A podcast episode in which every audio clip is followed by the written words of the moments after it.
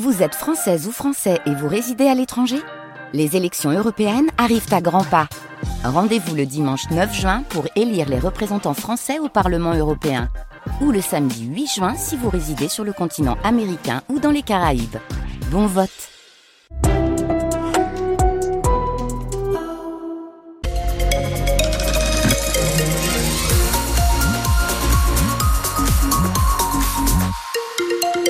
Toute l'info, c'est avec Mod Chaya. Et dans l'actualité ce soir, il est accusé d'avoir voulu tuer son père. Un adolescent de 17 ans a été mis en examen pour tentative d'assassinat. Les faits se sont produits ce week-end, dans la nuit de samedi à dimanche à Strasbourg.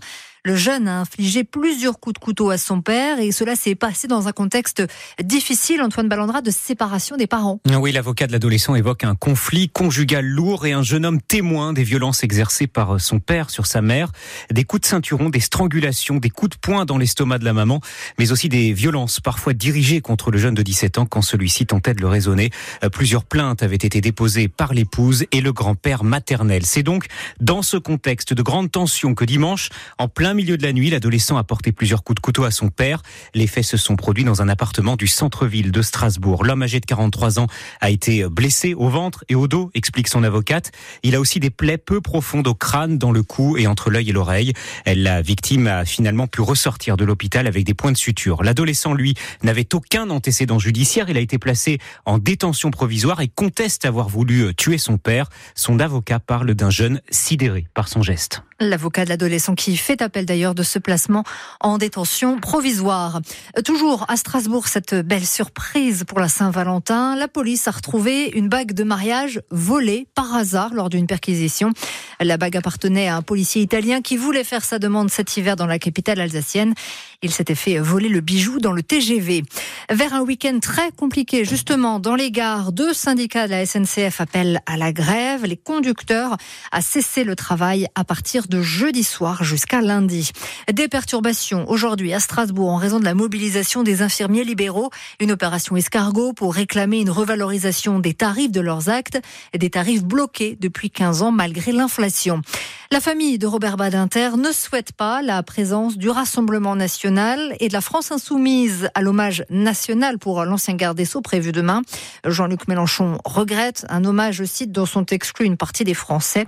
Deux députés LFI seront tout de même présents. Il est 18h02 sur France Bleu Alsace, un camping menacé par un projet routier. Ça se passe dans la vallée de la Bruche, à Roto. Un projet de contournement menace en effet neuf maisons et le camping euh, au bord de la Bruche. Ces gérants sont en colère car ils ont tout quitté pour monter cette affaire, Olivier Vogel. Quand je passe sur la route en voiture, je me dis peut-être qu'un jour, je vais devoir traverser le camping en voiture. Quoi. Et ça, j'ai beaucoup de mal. Philippe Vandenbroek et Daniel, sa femme, deux amoureux de la vallée de la Bruche, habitaient le Nord-Pas-de-Calais quand ils ont décidé de reprendre le camping de Roto. On a tout plaqué, tout, le boulot, la famille, les amis, mais on n'imaginait pas que 13 ans après, on nous demanderait de partir. Car les gérants avaient signé un bail amphithéotique de 30 ans avec la mairie. Ils sont tombés des nues en apprenant que le contournement de la commune allait traverser leur camping qui doit être rasé. Marc Cher, le maire de Roto, explique un peu gêné qu'à l'époque, l'aménagement routier devait passer plus loin. À l'époque, euh, voilà, c'était pas dans les projets, c'est peut-être de notre faute et j'en assume la responsabilité tout à fait. Euh, Là-dessus, on n'a peut-être pas été assez prudent, mais enfin, c'est toujours avec des si. Si on savait, euh, ben, on ferait moins d'erreurs, ça c'est évident. Le maire affirme que d'autres pistes seront proposées au couple de gérants du camping, mais à 55 ans tous les deux. Nous, on se retrouve sur le carreau, quoi. Pour eux, on est des moins que rien. À l'âge qu'on a, nous, on est des tout petits là-dedans. On n'a pas fait ça pour faire fortune parce que sinon on aurait choisi un autre métier. On a simplement fait ça parce que c'était notre style de vie. Et je pense qu'on l'a pas fait trop trop mal. On est un peu en colère. Plus qu'en colère même d'ailleurs. Ce projet de contournement coûterait 20 millions d'euros. La collectivité européenne d'Alsace espère une mise en service d'ici deux ou trois ans. Les Restos du Cœur du Haut-Rhin lancent un appel sur France Bleu Alsace pour trouver des bénévoles pour la grande collecte prévue comme chaque année le premier week-end de mars.